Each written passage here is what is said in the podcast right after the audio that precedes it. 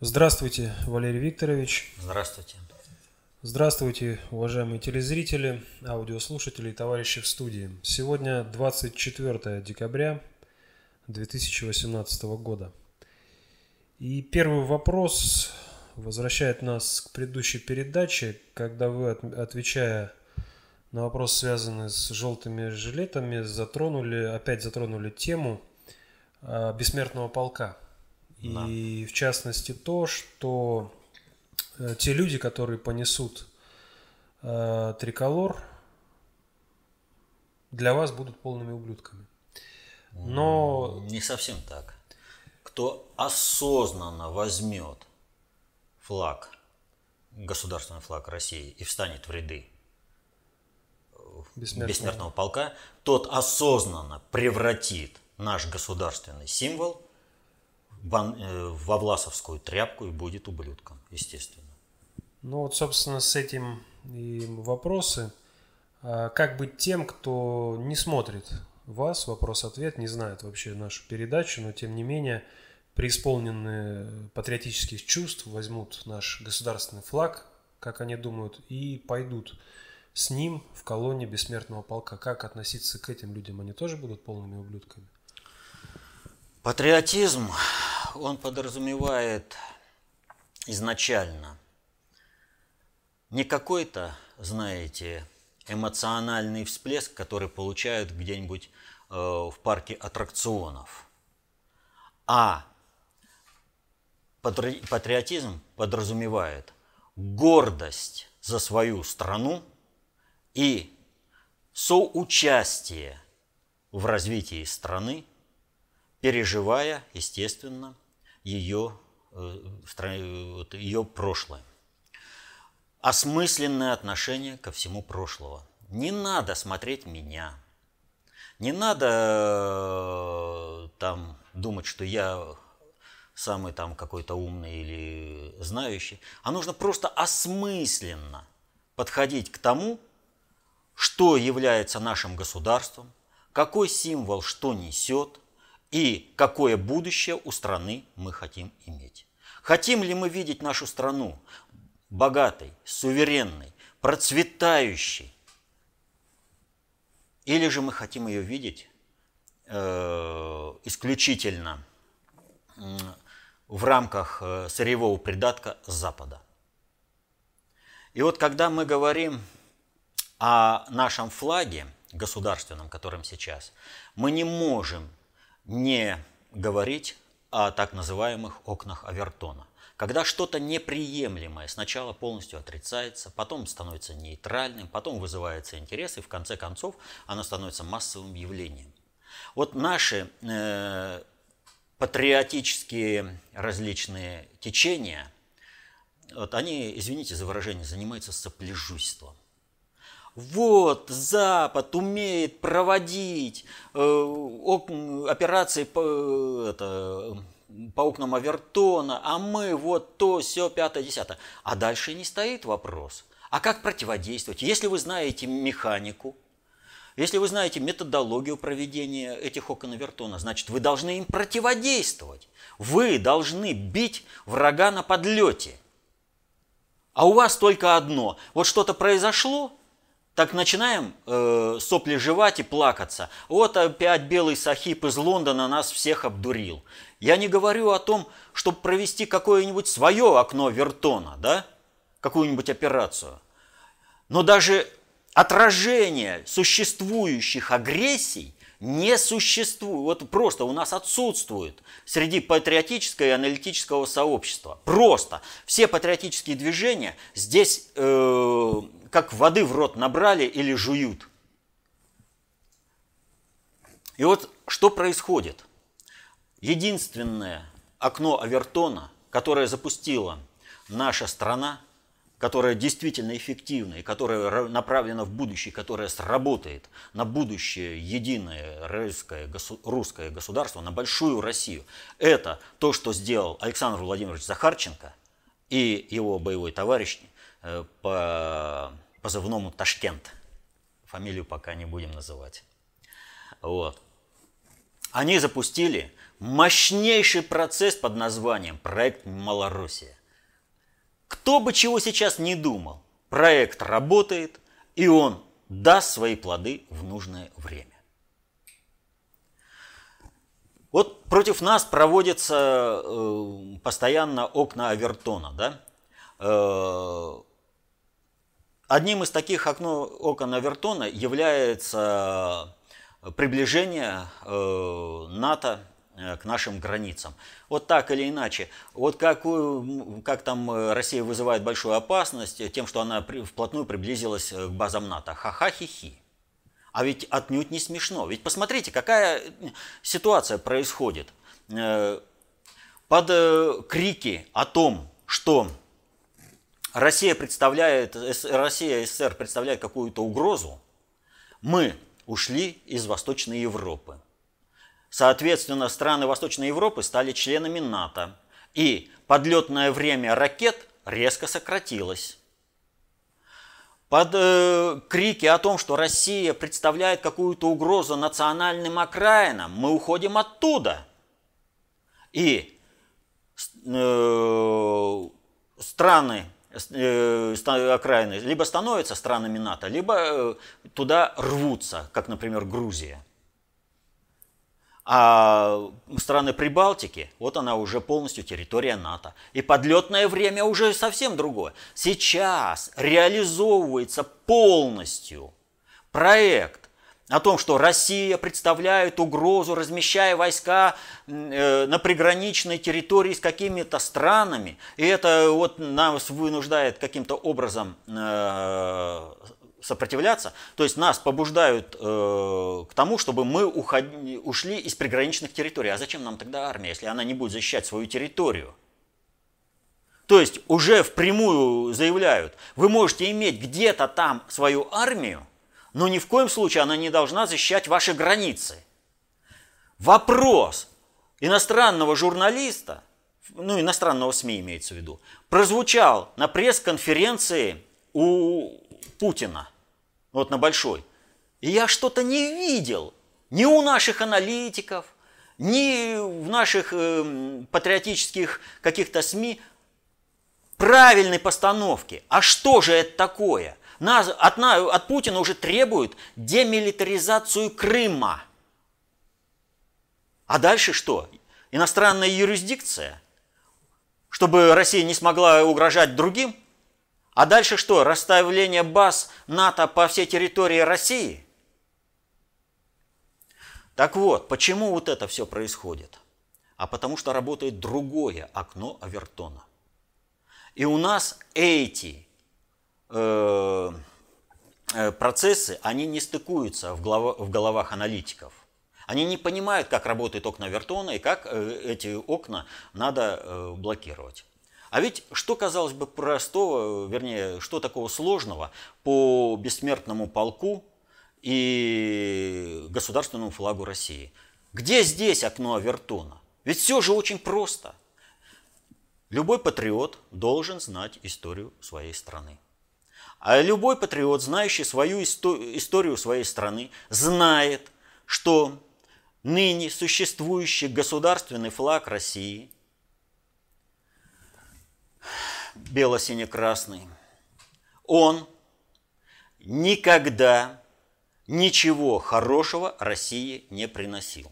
Он пришел в Россию в результате осуществленной перестройки со стороны средств э, э, центров управления глобального предиктора путем э, взаимодействия англо-голландской силы и внутренней оппозиции боярской. И в результате голландцы привели на, в результате смуты. Кстати, английский врач отравил всю семью Ивана Грозного. Вот. Э, из чего началось, э, началась дестабилизация России.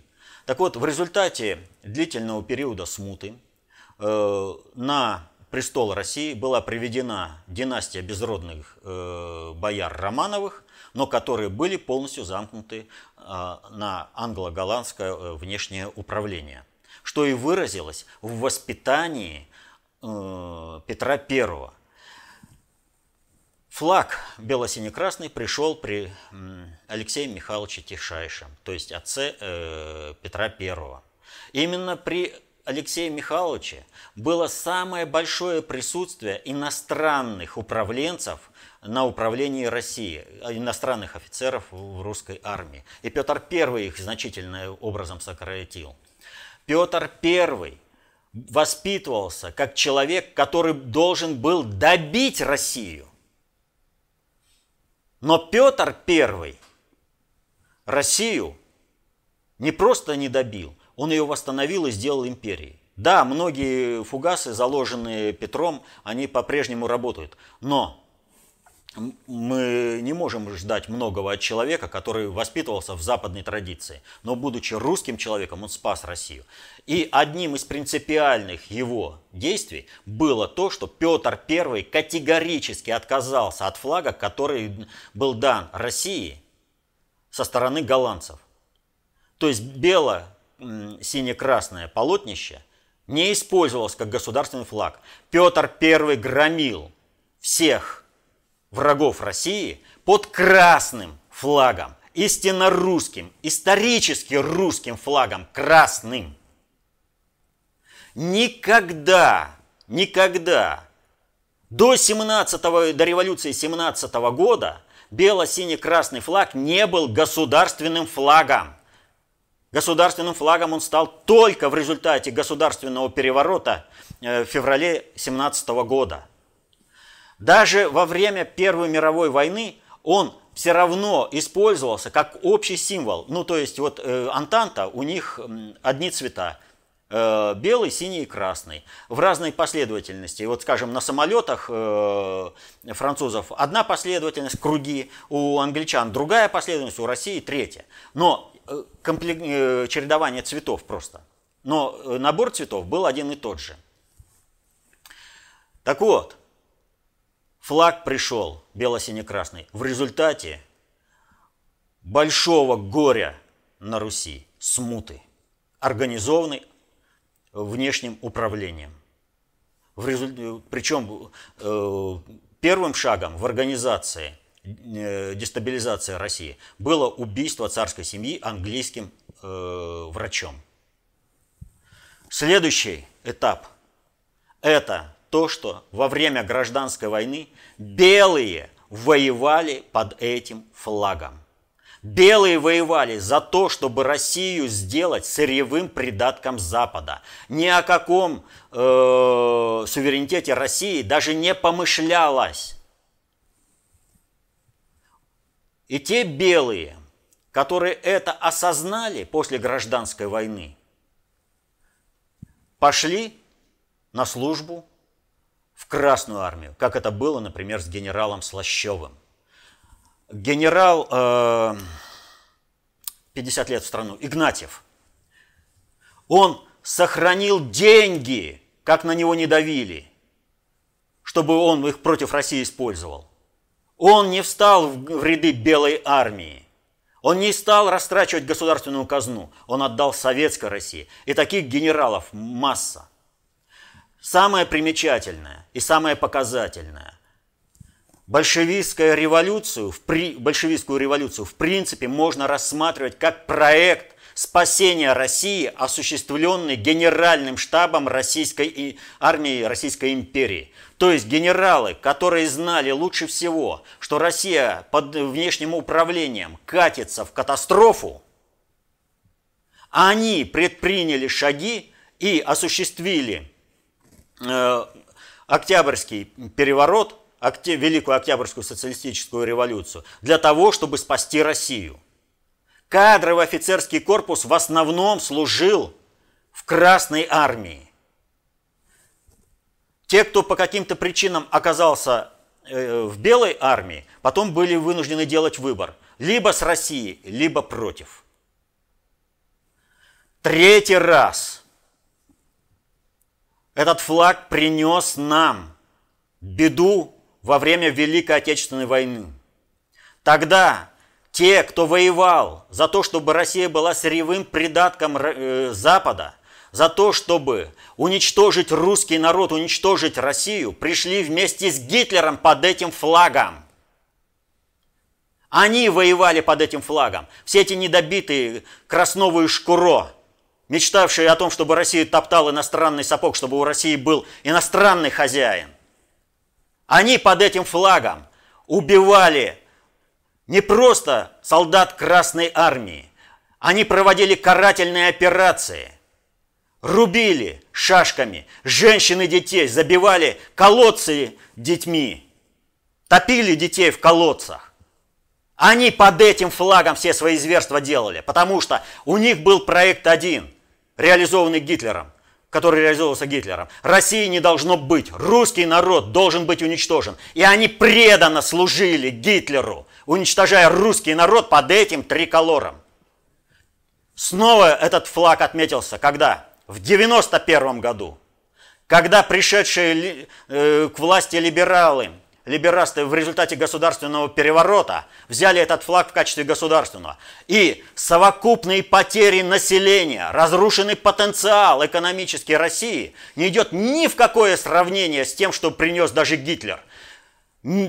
Россионские либерасты уничтожили население больше, нанесли потери в населении больше, чем это сделал Гитлер – и если Гитлеру удалось разрушить экономический потенциал России только лишь до Волги, то либерастам ее удалось разрушить экономически полностью по всей территории. Все, что творилось исторически под этим знаменем, несло только горе, беду, смерть русскому народу. Но этот флаг, хотим мы того или не хотим, сейчас является государственным. И, соответственно, этому мы должны уважать государственный флаг для того, чтобы был, было у нас государство и был у нас суверенитет. Если мы сами не будем уважать свои государственные символы, не надейтесь, что кто-то будет относиться к вам уважительно во всем мире. Для них без разницы наша история. Это для нас она более а для них, если кто-то будет плевать на российский флаг, на российский гимн, как это сделали наши э, олимпийцы, наши в кавычках, конечно, они за деньгами туда поползли, а не защищать интересы России. И защищать интересы России, значит, остаться было здесь. И тогда бы их и под флагом, и в форме бы в национальной пригласили. Но они не захотели. Они захотели быть рабами. Так вот, безусловно, является вообще кощунством по отношению к памяти наших отцов и дедов, спасших мир от коричневой фашистской чумы, защитивших само право жить на этой земле русскому народу, когда впереди знамени победы идет бело-синий-красный флаг, под которым воевали те, кто приходили убивать русский народ. Всегда как только появлялся бело-синий-красный флаг, э, он всегда приходил с теми, кто убивал русский народ. Кощунством является, когда символ победы, мавзолей, всегда на парадах зашторен. Но это уровень нашего суверенитета. Мы сейчас его не приемлем. А это означает, что мы должны нормальной законотворческой деятельностью нормальной экономической, политической деятельностью по обретению суверенитета России должны подвести к тому, чтобы нормальным законотворческим э, путем заменить навязанный нам внешним управлением бело-синий-красный флаг на исконно русский красный флаг. Но делать это нужно в рамках закона нормальной э, политической деятельностью, а экономической и общественной деятельностью по обретению суверенитета. Вот обре, будем обретать суверенитет, будет у нас такая возможность. Не будет обретения суверенитета, то вот эта короткая передышка путинская, которую дал э, Путин своим неимоверным трудом по спасению России, она закончится ничем. Поэтому там, где дело касается государства, мы должны понимать, Бело-синий-красный флаг – символ государства, и мы не должны этот символ э, сами унижать. Но мы должны понимать, что бессмертный полк – это общественная инициатива по поминовению, по, возда... по воссозданию памяти, почести тем бойцам, тем представителям многонационального русского народа, которые ценой своих жизней защитили право жизни русского народа, многонационального русского народа на этой земле. Мы защитили. А с кем они воевали? Они воевали с теми, кто под бело-красно-синим флагом пришел выполнить гитлеровскую директиву полного уничтожения русского народа. И они ее реализовывали, деятельно реализовывали по отношению к мирному населению карательные акции. И таким образом в рядах бессмертного полка государственный флаг не является государственным флагом. Он является символом поминовения, воссоздания и почитания, э, воссоздания памяти и почитания эсэсовцев и прочих предателей, которые служили Гитлеру и уничтожали русский народ. Вот. Для...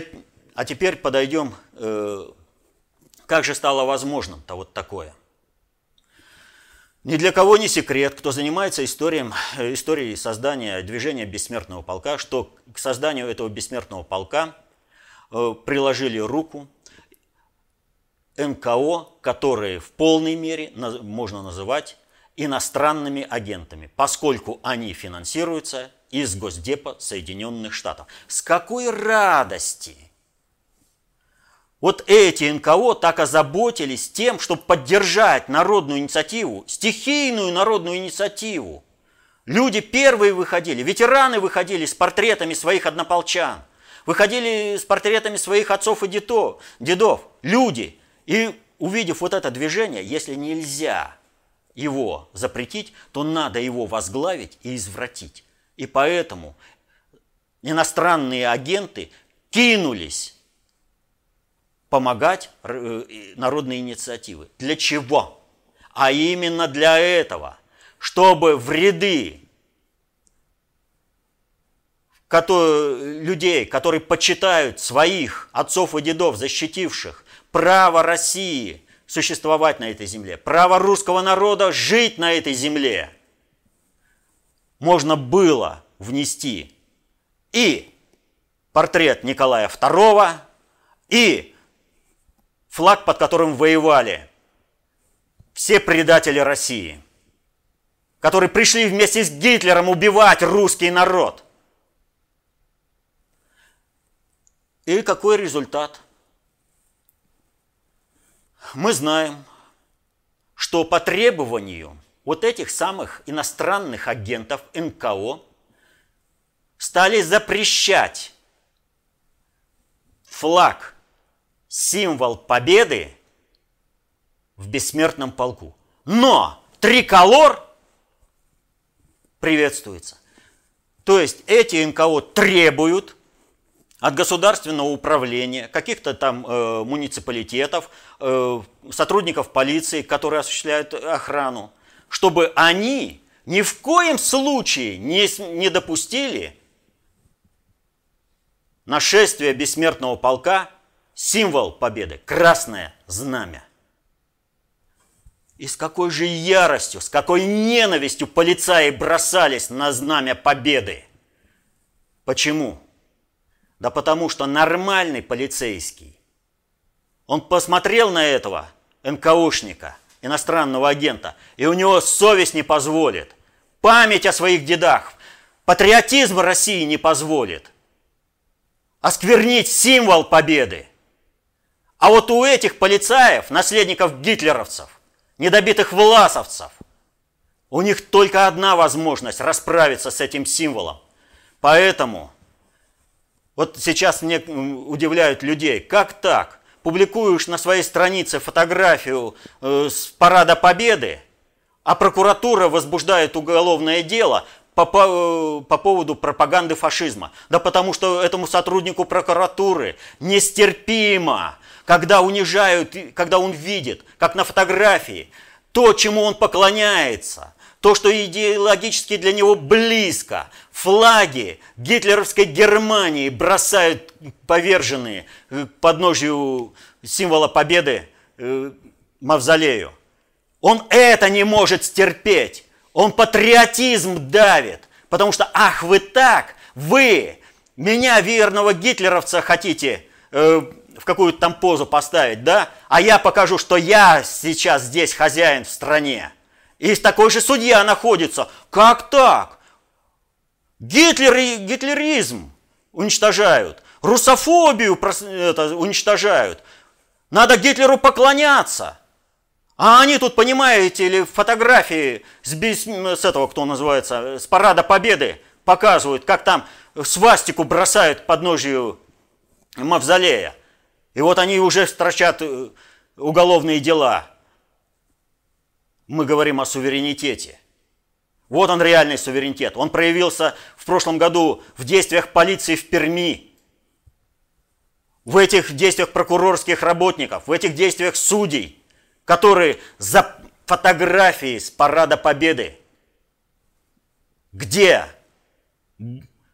прославляется подвиг наших отцов и дедов, победивших фашизм, но это оскорбило чувства – прокурорского работника, который решил таким образом отомстить, используя свое служебное положение. Тем же самым руководствуются и те прокурорские работники, которые стремятся сделать э, работы внутреннего предиктора экстремистскими. Они используют свое служебное положение для того, чтобы совершить преступление, которое называется измена Родине.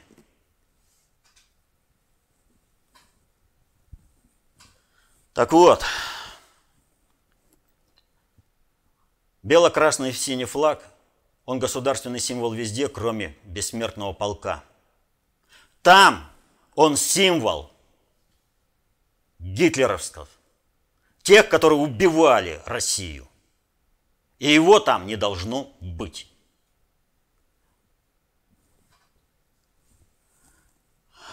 А может быть, оно не страшно, что он там будет. Но так это каждый решит теперь сам. Оно ведь не страшно, да, когда солдат СС в Прибалтике прославляют больше, чем солдат Красной Армии, которые спасли мир от коричневой чумы, от этих самых солдат СС. Когда сейчас на Украине уравняли в правах солдат СС Галичина и э, солдат Красной Армии. Но это не важно, что сейчас их уравняли. Это означает, что идет тренд на то, чтобы они потом исторически остались правыми. А те, кто защищал мир от коричневой чумы, от фашизма, считались оккупантами Украины. Вот какой тренд идет. Не видеть, что именно этот тренд организовывают иностранные агенты НКО, финансируемые из Соединенных Штатов, по отношению к бессмертному полку, это преступление со стороны наших правоохранительных органов, которые должны защищать суверенитет нашей страны. Они должны бороться вот с этим. В обществе абсолютно неоднозначное понимание – к флагу государственному. Да, молодежь, она бездумна, получает э, ее, она не знает своей истории. Для них какая разница, э, кто там, когда, какую революцию совершил, кто там кого победил, потому что это, на это была направлена реформа образования, которую проводили Фурсенко и Ливанов. Оболванивание. Но старшее поколение, которое ведет эту молодежь жизнь. Оно-то должно компенсировать своими знаниями ту вредительскую деятельность Министерства образования, которую осуществляли э, Фурсенко и, Леви, и Лев, этот, э, Ливанов, и которая еще во многом продолжается сейчас. Надо же объяснять историю. Надо знать историю своего государственного флага.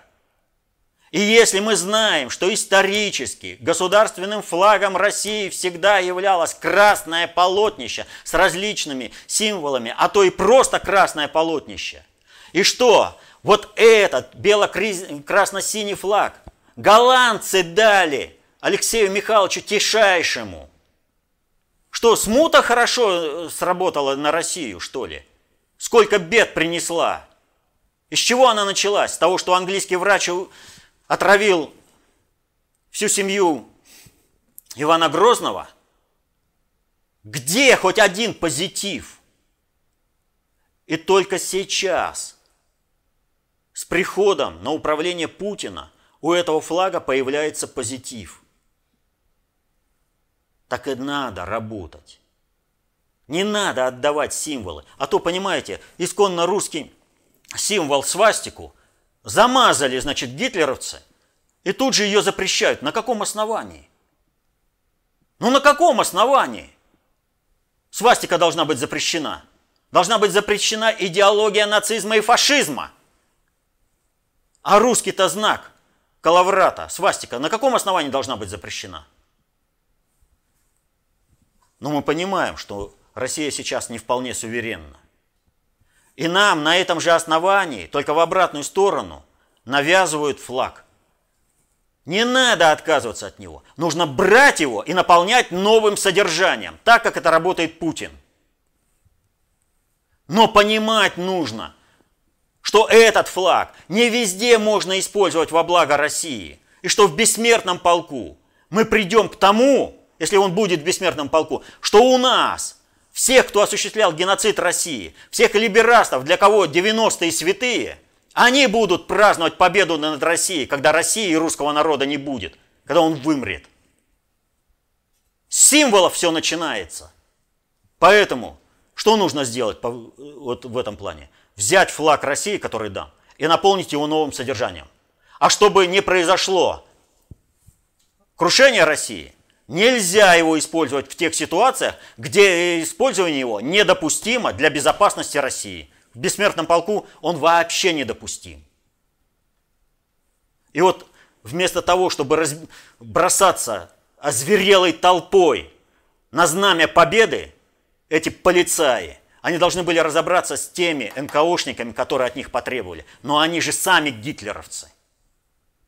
В полицаях сейчас, кстати, реформа Э, Медведева по изменению милиции на полицию, она была и предназначена для того, чтобы гитлеровцев и власовцев в максимально товарных количествах э, привлечь в, органы, в правоохранительные органы.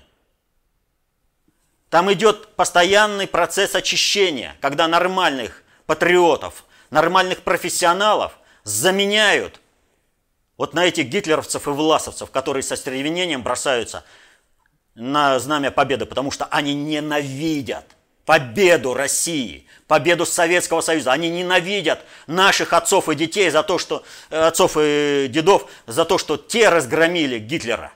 Потому что они, эти полицаи, бросившиеся на красное знамя победы, идеологически поддерживают Краснова и Шкуро, Нужен иностранный сапог, которому они будут верно служить. Они даже не понимают, что многие из них просто бы не родились, если бы гитлеровская интервенция в страну удалась и русский народ отгеноцидили. Некого было бы, у них бы просто родителей у этих полицаев не было бы. И, соответственно, они бы не родились. Но ненависть к России, преклонение перед Западом для этих полицаев – для этих прокурорских работников, которые за фотографии Парада Победы возбуждают уголовное дело. Потому что они кричат о том, что они гитлеровцы. И для того, чтобы уничтожать Россию, они будут расправляться с патриотами всеми доступными им силами.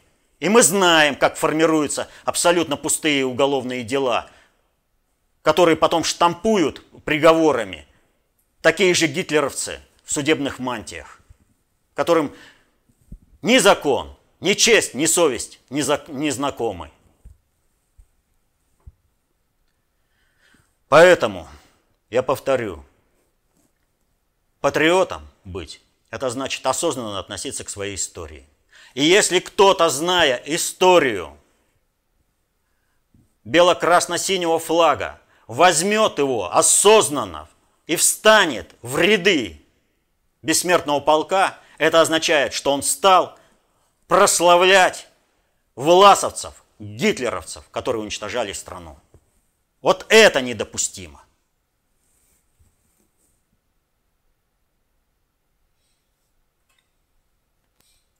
По-моему, исчерпывающе. Не знаю. Что еще может быть непонятным? Ну, давайте тогда перейдем к следующему вопросу от Андрея по поводу украинских моряков. Все их адвокаты пытаются притянуть Женевскую конвенцию 1949 года, чтобы суды признали их военнопленными. И чтобы судили их военные суды, и, соответственно, этой конвенции к ним применяли статьи из этой конвенции и условия содержания. Вопрос следующий. Они пытаются юридически притянуть Россию стороной конфликта? Или для чего они добиваются признания украинских моряков? Это вот еще одно окно Авертона, которое абсолютно не отрабатывается нашей ни аналитиками, ни патриотической, э, патриотическими СМИ. Начну немножко с другого. Вот 19 э, декабря Турчинов объявил о том, что Украина готовит новый проход через Керченский залив, э, пролив. И он объявил о том, что, э, как там он сказал, что все партнеры могут принять участие в этом проходе. Самое интересное, что одно, практически одновременно с Турчиновым э, американские сенаторы призвали к операции против России в Черном море.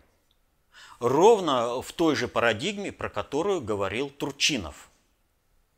Но чем мотивировали американские сенаторы?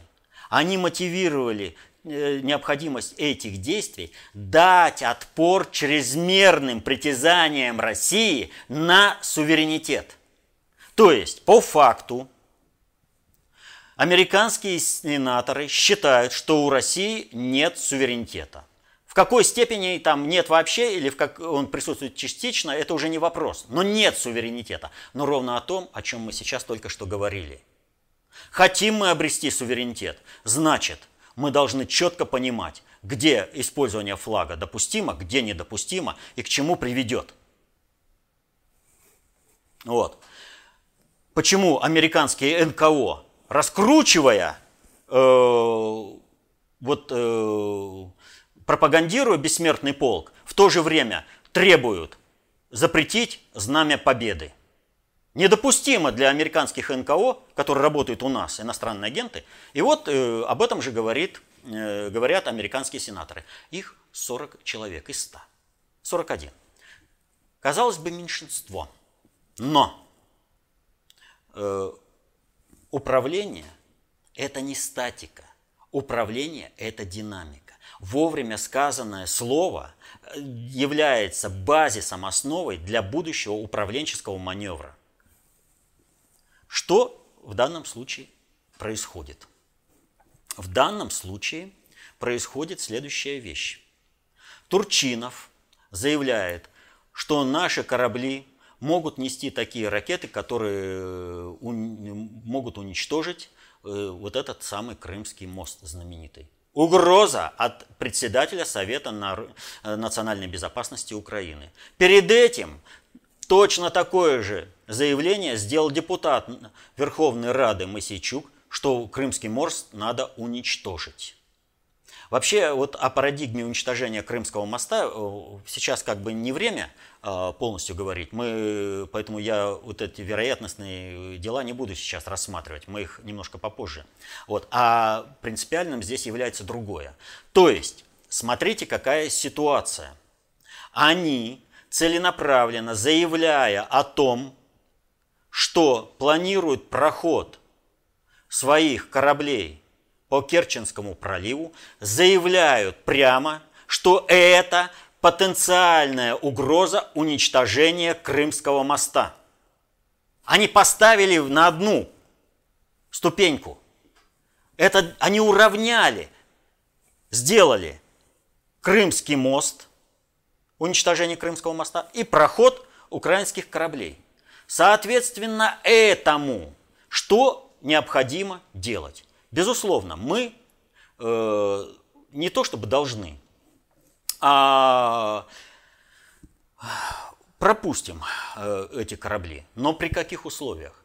Они должны встать на место стоянки там, где положено, где будет указано нашими пограни... нашей пограничной службы, должны пройти полный осмотр на предмет э, наличия вооружения, которое может разрушить э, мост, то есть никаких снарядов, никаких ракет, никаких торпед, никаких э, бомб глубинных не должно быть. Просто от слова совсем. Ничего этого быть не должно. Но более того, осмотр кораблей должен быть произведен максимально тщательно, а то вдруг эти укросвимы, имеется в виду свим, плавать от э, английского, вот, они не знают, что они уже укрошахиды. Вот. Потому что, ну, поплывут, а кто-нибудь э, с пульта управления сигнал отправляет, и взрывчатка, которая, например, заложена в баках для топлива, взорвется. Взорвется она под Крымским мостом и причинит какой-то вред. Или же она взорвется рядом с каким-то кораблем, причинив ему вред э, в заливе, э, в заливе, в проливе. Это уже вопрос вторичный. Вопрос в том, что вот эту возможность нужно саму исключить. Но у нас есть прецедент. Предыдущий проход. Значит, что еще хочу сказать? Невыполнение одного из этих правил, то есть если корабли отказываются встать на якорную стоянку для полного досмотра – а еще лучше вообще оставить только минимум команды, остальных снять и на другом корабле перевести. Вот. С нашими лоцманами и с нашей командой, чтобы прошли эти корабли. Вот. Но только при условии, что они проверены, что у них нет э, никакой взрывчатки. А то, конечно, им будет выгодно. Наша команда э, на их корабле взорвется, а они, укросфимы, останутся героями, э, находясь в безопасности на наших кораблях. Так вот, в случае проявления неподчинения и агрессивности со стороны украинских плавсредств, их трудно назвать кораблями, должно вызывать только одну реакцию. А заявление председателя Совета национальной безопасности Украины говорит о том, что прохождение украинских кораблей несет угрозу суверенитету и безопасности России. Соответственно, они должны быть уничтожены на подходе Э, к российским водам. Вот первых уничтожать нельзя было, с ними нужно было возиться. А вот эти, основен, ос, особенно на основе заявления председателя Совета национальной безопасности Украины Турчинова, в случае несоблюдения правил прохода, который будут диктовать наши пограничники, должны быть уничтожены безоговорочно. Так вот, под это дело – уже готовится международная акция. Именно под заявление сенаторов прозвучало, прозвучал вопрос Евроньюз э, на пресс-конференции с Путиным. Это звенья одной цепи. То есть вы демилитаризируете э, Крым, потому что это несет угрозу демократическим странам, что международные силы должны обеспечить э, свободу судоходства э, в Азовском и Черном море, взять под контроль э, Керченский пролив. Это все звенья одной цепи. Но мы возвращаемся конкретно к типа этим Э, укросфимам, которых требует э, признать военнопленными. А на каком основании? Есть два базовых момента. Во-первых, почему их нельзя было отпускать и почему они не являются военнопленными. Первый момент. Э, то, что они солдаты вражеской армии, вина которых не требует доказательства, а только определяет определение степень этой вины. Первое. Второе. Они не могут являться военнопленными, поскольку военнопленными являются солдаты государства, которое находится в состоянии войны с другим государством, и они э, просто-напросто э, э, их задержание, содержание в концентрационных лагерях ведет к тому, что они не могут быть использованы как военная сила армии противника. Официально эти люди являются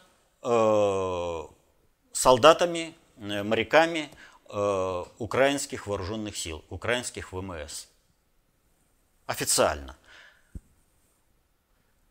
Если два государства находятся в состоянии войны, то одно государство объявляет о состоянии э, нахождения войны либо прямо, либо косвенно. В случае, если такое объявление не состоялось, то при наличии даже пограничных конфликтов любой интенсивности солдаты другой армии не являются военнопленными, а подпадают под юрисдикцию территориального закона, согласно которому они нелегально, незаконно нарушили границу Российской Федерации, они проявили агрессию в отношении э, государственных служб, обеспечивающих безопасность России, то есть против пограничников, и, соответственно, этому они должны отвечать. И вот как соотносится то, что они солдаты, и вина их не требует доказательства, и то, что вот они никак не могут быть военнопленными? А очень просто. Если вспомнить начало 20 века, то во время гражданской войны было множество различных армий, в том числе и армия батьки Махно, которые представ... не представляли никакого государства. В настоящее время у нас даже есть, например, э, такое э, самоназвание, как исламское государство.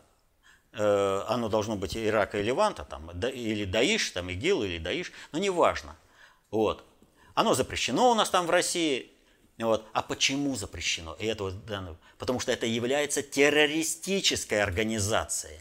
Оно не является государственным формированием.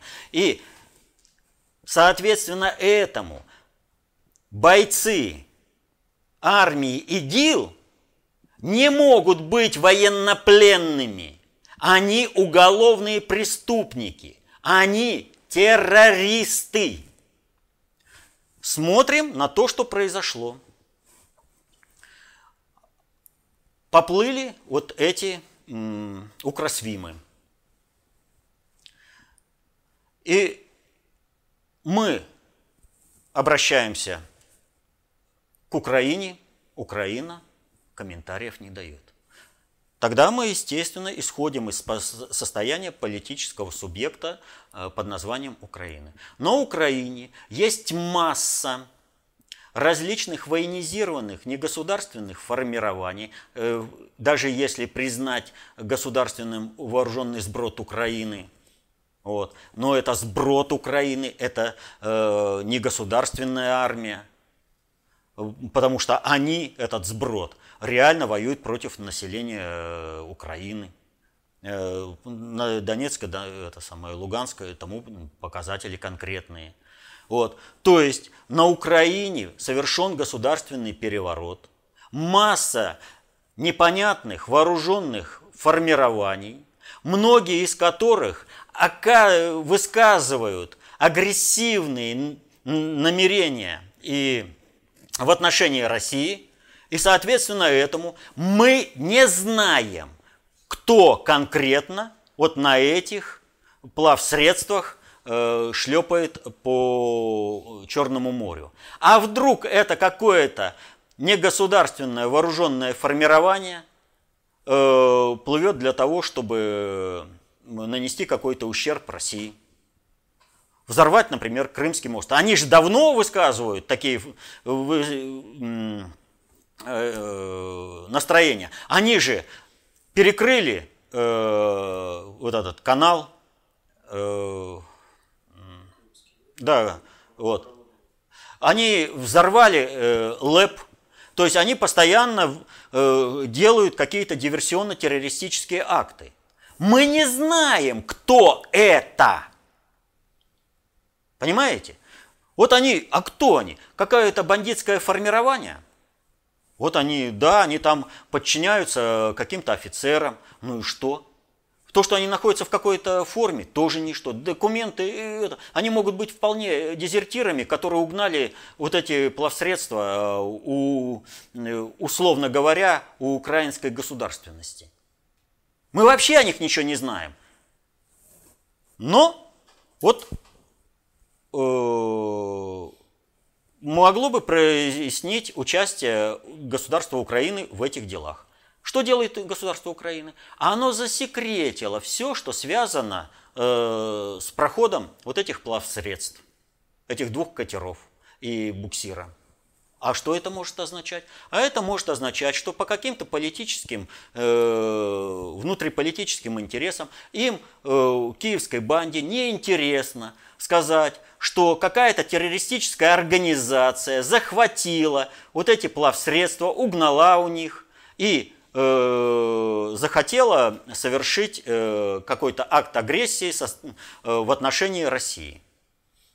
То есть всем вот этим укросвимам, которые раз, это, распустили там свои слюни по поводу статуса военнопленных, привет! Вас киевская банда назвала тем, что вы являетесь бандитами. Для того, чтобы вы хоть в какой-то мере могли претендовать на статус военнопленного, нужно объявление войны со стороны Украины и обнародование приказа на совершение какой-либо э, военной акции. Именно военной акции. Вот когда они огласят вот это, мы приказали, вот тогда можно о чем-то будет говорить. Можно будет. Потому что задним числом вам статус уже не сделают. Вы до этого совершили преступление, подпадающее под юрисдикцию нашего закона. Напомню, что когда в 2014 году шли боевые действия на Донбассе, то на территории России спокойно укрывались и уходили на территорию России как э, вооруженный сброд Украины, так и ополченцы Донбасса. Вышли не проявляя никакой агрессии, сразу огласив э, все свои намерения э, в нормальном отношении э, с нашими правоохранительными органами, все это было решено, и, пожалуйста, они возвращались назад. Что мешало Укросвимам на этих катерах и буксире поступить таким же образом? Ничего. Значит, они шли для совершения диверсионно-террористической акции на территории России. И то, что украинская государственность засекретила все, что связано с их походом, показывает, что они обычные бандиты. Никакой статус военнопленных им не светит. Просто от слова совсем. Поэтому сейчас, понимая вот этот прецедент, первый, и понимая, что нам готовят ловушку, надо в этом отношении работать всем и аналитикам, и патриотическим СМИ. Но для этого надо хотя бы знать и разбираться, как управляются сложные социальные суперсистемы. А для них же КОП – это разводилово для лохов. Сами ничего не знают и другим не дают изучать. Но это их нравственный выбор, это их уровень патриотизма. А вот враги с концепцией общественной безопасности, они прекрасно уже разобрались. И поэтому все гитлеровцы объединяются для того, чтобы признать работы внутреннего предиктора экстремистскими. Еще один вопрос по Украине от Радомира. Э, вопрос по заявлению Лаврова, цитата. Вы хотите признать ЛНР и ДНР, а дальше потерять всю остальную Украину, оставить ее нацистам? Конец цитаты. Сказано так прямо и ясно, что и дуракам теперь э, должно стать понятно, какова наша политика в отношении Украины и Малоруссии. Понятно, что Запад, теряя Украину, попытается максимально увеличить издержки России, отдать ее разрушенной с долгами. А вопрос, собственно, по долгам Украины, э, получится ли кинуть МВФ, переучредив страну? Не надо кидать МВФ и, и не надо переучреждать страну. Э, первое. Запад э, не собирается Украину отдавать России. Ни в каком состоянии. Запад и старается использовать Украину до последнего украинца для того, чтобы уничтожить Россию. Поэтому, если России удастся взять Украину под свою защиту, это будет проигрыш Запада. Это первое. То есть Запад воюет с Россией до последнего украинца. Это принцип. Второе. Ни о каких долгах Украины речи быть не может э, по одной простой причине. В 2014 году состоялся государственный переворот. И долги перед, у Запада э, легитимные правоприемники украинской государственности, Луганской и Донецкой республики не делали. Они не брали в долг. То, что давали киевской банде в долг, западные, это их уже э, проблемы. Вот все, что давали белым западные коалиции – во время интервенции и гражданской войны в России, это осталось накладными расходами Запада по уничтожению России. Все, что белым, вот царские долги мы признавали, а белые, белые коалиции, э, советское правительство не признавало. Поэтому как-то так, против нас воюют, и мы еще будем за это платить? Ни в коем случае. Поэтому все осталось накладными. И вот здесь мы подходим э, к той вот волнующей темы. Что же делать с выборами-то? А вот хотите платить долги? Идите на выборы и голосуйте за кого угодно, за Мураева, Порошенко, Тимошенко, за кого угодно. Идите и легитимизируйте своим внутренним отношением право, моральное право. У них нет э, юридического права. Легитимация может быть только морального права. Моральное право управлять Украиной уничтожать ее, гнобить и брать долги, э, брать э, деньги в долг на, у Запада под э, Украину, которую будете выплачивать. Вам будут к этому моральному праву апеллировать Запад. Что вы ходили и голосовали. А так, восстановление нормальной украинской государственности единственными правоприемниками, которые являются ЛНР и ДНР, множит на ноль все э, займы, которые э, взял Порошенко и киевская банда на Западе за этот период. Ну, все зависит от народа Украины, что выберет. Хотят быть рабами, значит, будут участвовать в, в этом фарсе. Потому что, повторяю, участие, там нет выборов вообще. Там есть передача морального права управлять Украиной, киевской банде, тем, кто совершил государственный переворот. Вот что это. Никаких выборов там нет и не может быть в принципе. Их не было в 2015 году, их не будет и в этом году, в следующем имеется.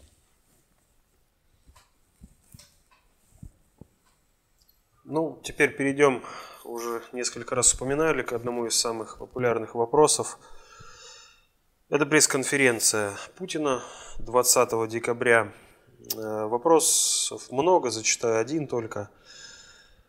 Э, вопрос. Э, после последней пресс-конференции президента разве не стало предельно очевидно, что Путин упорно не желает включаться и поддерживать или вообще даже думать об оценке ситуации, хоть внешней, хоть внутренней, на концептуальном идеологическом уровне.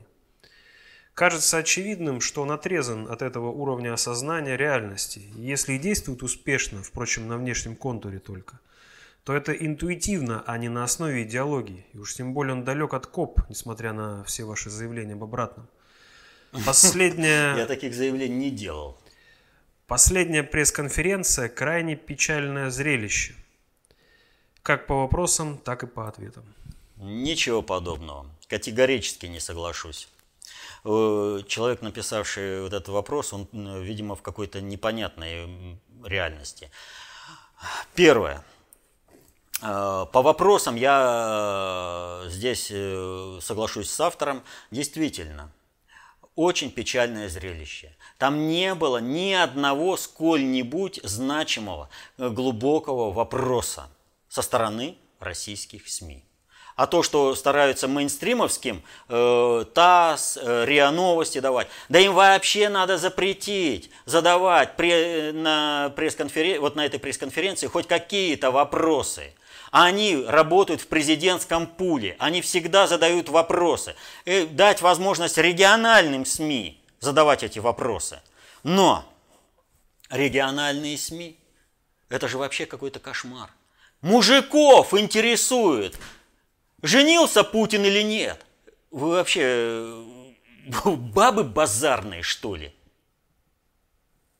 Вас больше задать вопроса нечего. У вас все проблемы в стране решены. Мужик должен думать о перспективе, о том, как обеспечить будущее женщинам и детям. А эти двое скатились до уровня базарных баб. Больше делать им нечего. И ведь какое счастье, я смог дорваться до микрофона и задать вот этот вопрос, который никакого отношения не имеет э, к реальности. Но зато я, мужик, буду заниматься бабскими пересудами. Уровень вопросов у всех, в том числе и у мейнстримовских СМИ, чрезвычайно низкий. Просто вот вообще никакой, это, не выдерживает никакой критики. Это одна половина выступления. А вторая половина. К Путину прорвались, как на общении с населением. Помоги, все, конец. Вот надо, чтобы ты вмешался. И это, как нам не печально будет, характеризует состояние всей информационной сферы в России. И вы что хотите от Путина? Чтобы Путин заменил все вот это одним самим собой – Дальше. Как это Путина не интересует? Может быть, кто-то сможет назвать э, какого-нибудь, хоть одного лидера, который вот в подобном формате проводит пресс-конференции и общение с населением? Путин с самого начала, находясь вообще в диком положении, вы представляете, в каком, вот вы, наверное, забыли, в каком положении он находился по отношению к народу, э, скажем, в 2001-2002 году, когда э, вообще руки связаны, э, потому что вообще управление сформировалось помимо него, и сам он даже в своем ближнем окружении не может быть более-менее свободным, как сейчас. Он сразу вышел, потому что его, в отличие от других, которые просто на пешке на управлении, вот как Лукашенко, например, его интересует состояние управляемого объекта. Он выходит, он смотрит, как, форми... чем живет народ, как формируется информационная среда, насколько она соответствует проведению управления. Какие вопросы, такие ответы. У Путина есть стремление узнать, как реально стоит управление, и поэтому он проводит такие форматы. Ну уж вообще глупостью является, что вот там, э, за рубежом у него получается, а э, в стране у него не получается. А именно вот это состояние информационной среды показывает, почему Путин вынужден работать через зарубеж. Но так работать может только концептуально властный управленец, знающий, что такое глобальная внешняя и внутренняя политика, их взаимосвязи как через глобальную политику решать вопросы внутренней политики, вот оно движение страны, если вы посмотрите, с 2000 года Путин все время через внешнюю политику решает внутренние проблемы. И так по кругу, и так по кругу. И он пытается вытянуть э, страну. Он народ поднимает, народ его поддерживает, но система управления никуда не годится. Вы посмотрите, вот информацион, это, информационная сфера. Это, СМИ должны сопровождать инфор, э, информацион, это, информационное сопровождение, осуществлять информационное сопровождение управления. Они это делают. Они могут это что-то сделать? Нет! У нас СМИ деградируют. Они задрали нос, что они какая-то там четвертая власть. И они поучают специалистов во всех сферах будучи некомпетентны во всех сферах абсолютно. Но именно потому, что Путин разбирается во внутренней, внешней, глобальной политике, он является концептуально властным управленцем, он спокойно с самого начала идет на встречу к населению, а мог бы сказать, да ну, мне сказать из-за пенсионной реформы нечего. И вот вы знаете, что я поражаюсь? Как не соврав ни в одном моменте, вот не соврав ни в одном моменте, изложить ситуацию так, чтобы она способствовала развитию системы, а не ее кризису. А Путин не соврал, как бы вот там кому ни казалось, и кто бы чего там не предъявлял, а вот у него там нет истинных цифр, что он там то, не то. Вы просто не понимаете, в рамках какой системы управления он говорит, в рамках какого контура управления все это работается. А брать частности, тогда вы вообще ни в чем не разберетесь. Для того, чтобы понять Путина, нужно понимать, как управляются сложные социальные суперсистемы. Путин – самый успешный управленец, самый успешный, э, как бы вот самый дееспособный лидер страны в мире. Это же очевидно для всех. Но никакие успехи на внешнем контуре невозможны, если не подтягивать внутренний контур. И он это делает. И он давит сопротивление внутренней оппозиции, россионской элиты – вот этого антирусского чиновничьего корпуса, о котором мы уже не, вот говорили частично, э, когда говорили о бессмертном полку. Он давит за счет давления Запада, когда он объясняет, вы на своих лакеев-то нажмите, потому что вам, вам невыгодна вот эта деятельность ваших лакеев внутри страны. И вот их начинают и на Западе прессовать по полной программе. Откуда, например, неприятности у Дерипаски вырулили? Потому что Путин объяснил, ребятки, это вам проблемы, вот и решайте их. И Гуцериева взяли, и этого, кто он называется там, господи. Ладно, по интернету можно посмотреть, кого там и как прижали на Западе. А уж про обрезание капиталов в Лондонграде ну, тут уже вообще просто все очевидно.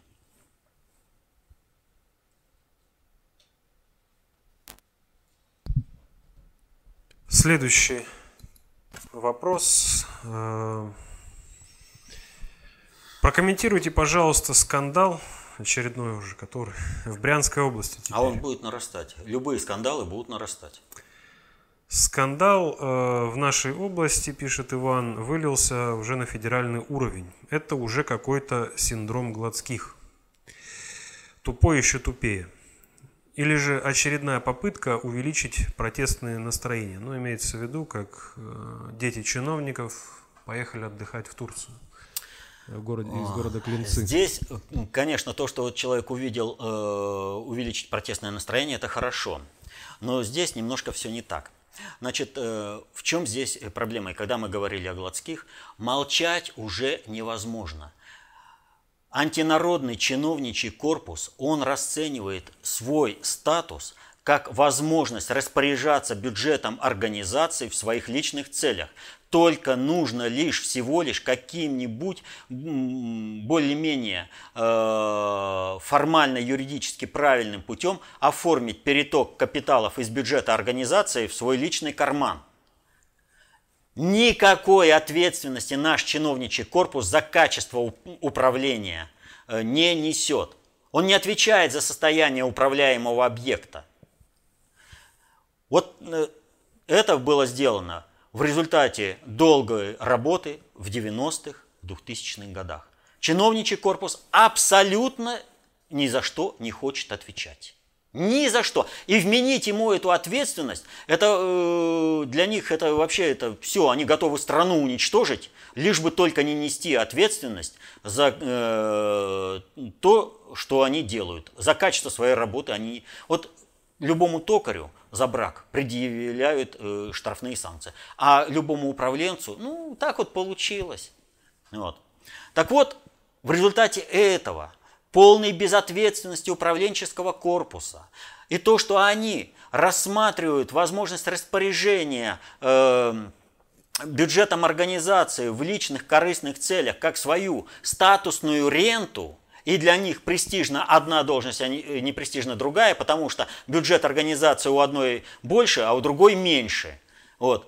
Помните скандал э, с начальником э, почты России, которому хотелось э, быть главой Роскосмоса, но его вот, ну ладно, ну побудешь главой Роспочты, да что там мне, и деньги другие, и статус не тот, ну ладно. И что он сделал?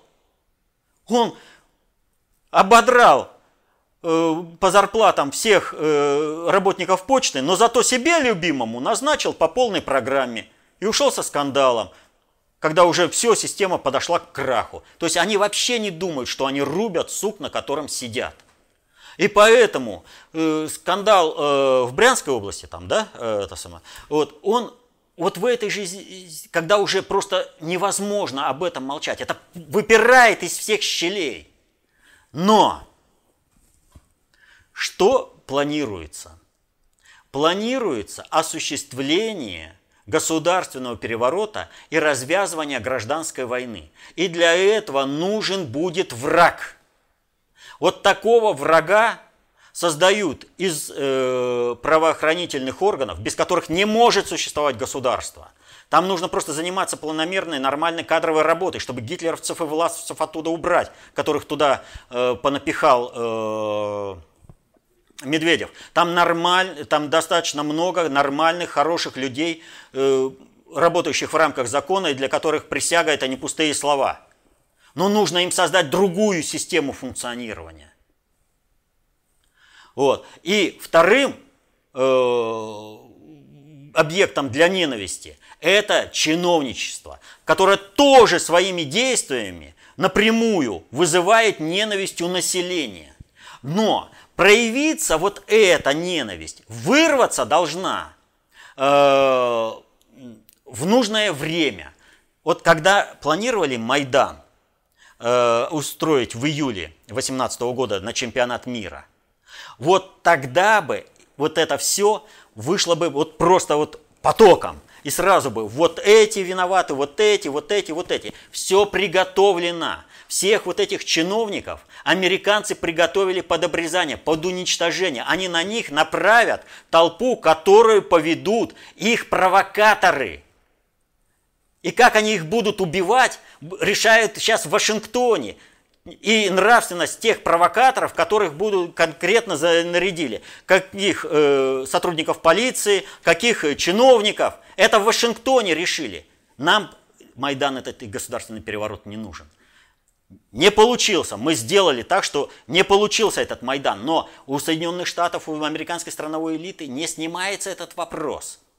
И поэтому им вообще-то, честно говоря, не очень интересно, когда вот такие скандалы выходят периодически. То есть, таким образом, система медленно подвигается к переформатированию чиновничьего корпуса и созданию э, нормальной, э, это, введения в работу нормальной э, кадровой системы.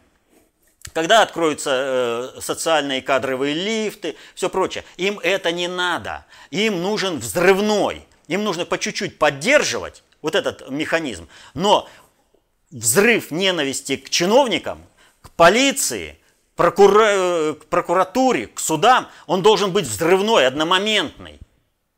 А он растягивается. А держать уже невозможно. Они бы вот на более мелких бы каких-нибудь там моментах э, поддерживали бы ненависть к чиновникам.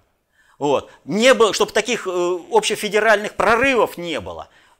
Потому что это нужно для момента совершения государственного переворота. Но держать уже невозможно. И поэтому вынуждены сливать кого-то для того, чтобы сохранить всю систему, ну, которая будет работать на государственный переворот и развязывание гражданской войны.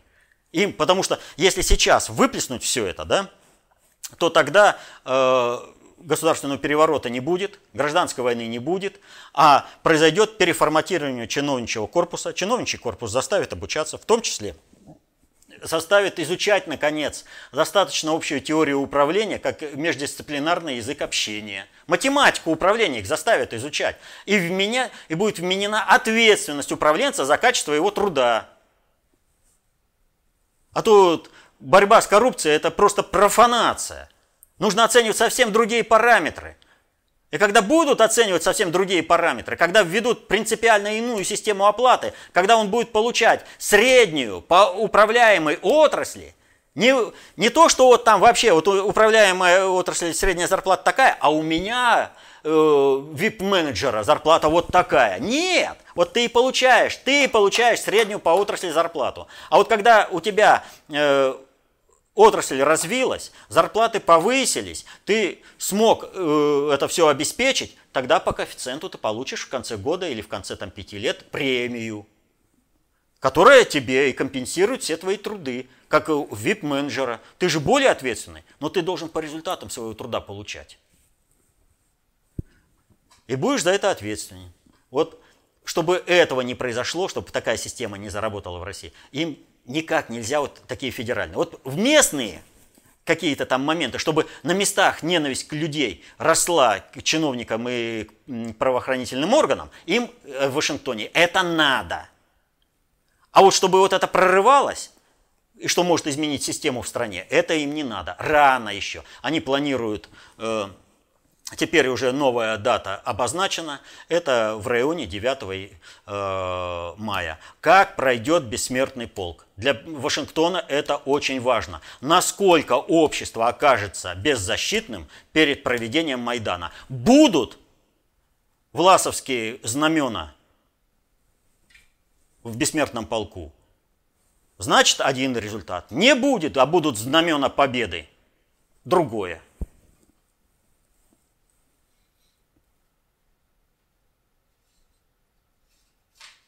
Следующий вопрос, Валерий Викторович. Э, скажите, а как относиться к последним событиям в США? Имеется в виду намерение вывести войска из Сирии и Афганистана и отставка главы Пентагона. Это отражение каких-то глубинных процессов в Америке? Это перелом или просто круги на воде?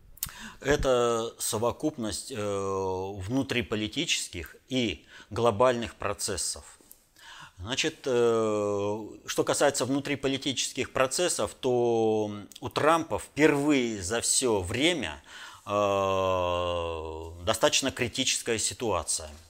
Э, насколько грамотно Трамп с этим разрулит и как он все это сделает, пока для меня вопрос. По открытым источникам пока непонятно. Но то, что Трамп достаточно грамотно работает, это понятно.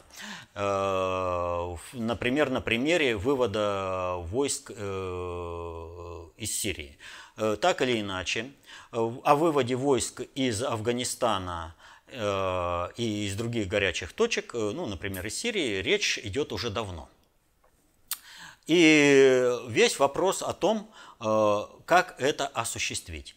Вот уйти из Сирии и отдать Сирию э, своему э, противнику по управлению миром России, Соединенные Штаты, безусловно, не могли.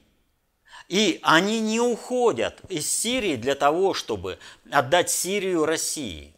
Просто ситуация сложилась таким образом, которая позволяет Трампу сейчас заняться кадровой чисткой э, тех противников, которые есть э, в, в органах управления Американ, это, Соединенных Штатов, которые против него постоянно там э, майданируют.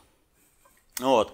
И э, решить э, задачу устойчивости вообще в мире. То есть, в принципе, э, американская страновая элита в их э, стремлении паразитировать на ресурсах всего мира, в частности в Сирии, зашла в ситуацию, в рамках которой, в продолжении которой может рухнуть вся, э, ну, все управление, построенное на Соединенных Штатах. И э, Трампу приходится решать, что произошло – вот 17 э, э, декабря э, Эрдоган объявил о том, что он после разговора с Трампом решил провести операцию в Сирии. По сообщениям американской прессы известно, что у Трампа был примерный план разговора с Эрдоганом. Но во время разговора с Эрдоганом Трамп изменил э, своего э, решения и согласился с предложением Трамп, это, Эрдогана о проведении Турции наземной операции. Хотя это противоречит полностью интересам США, как э, страновой, так и глобальной элиты. Но он согласился. Почему? Это означает только одно, что доводы, которые привел Эрдоган, не совпадали не подпадали по тот сценарий э, разговора с Трампом, вернее, с Эрдоганом, который был у Трампа.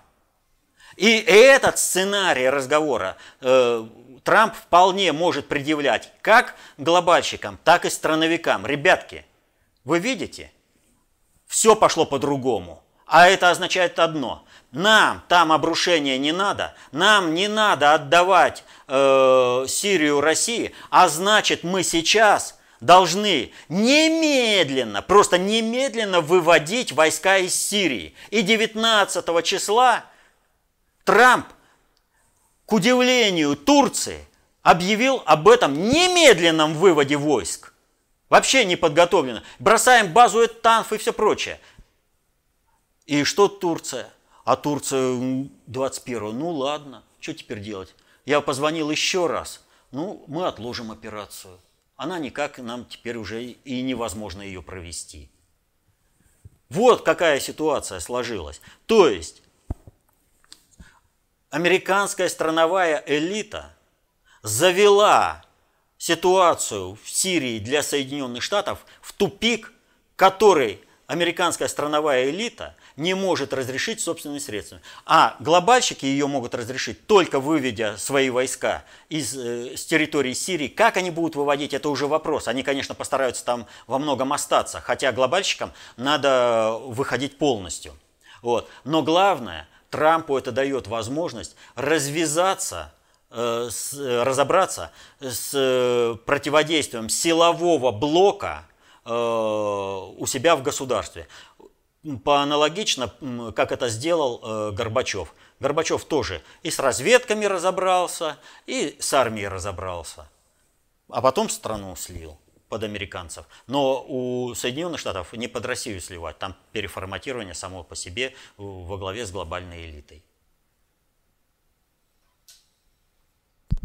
Это последний вопрос на сегодня. Ну вот, сегодня мы говорили об окнах Авертона в основном, о том, что никто им не противодействует, а в результате этого кризисность реализации этих окон Авертона по отношению к нам постоянно является э, тем э, фактором среды, с которым мы вынуждены сталкиваться и который преодолевать с различными издержками. Поэтому, если мы не хотим, чтобы реализовывались окна Авертона во вред вам лично, нашей стране, во вред нашим детям, будущему, мы должны сами изучать, как осуществляется управление социальными сложными суперсистемами, чтобы понимать, как реализовываются окна Авертона. Вот окно Авертона, запущенное э, Александром Владимировичем Захарченко и э, Ташкентом, приведет к тому, что Малороссия не будет платить по долгам, которые взяла киевская банда, которая пришла к власти э, в результате государственного переворота в 2014 году.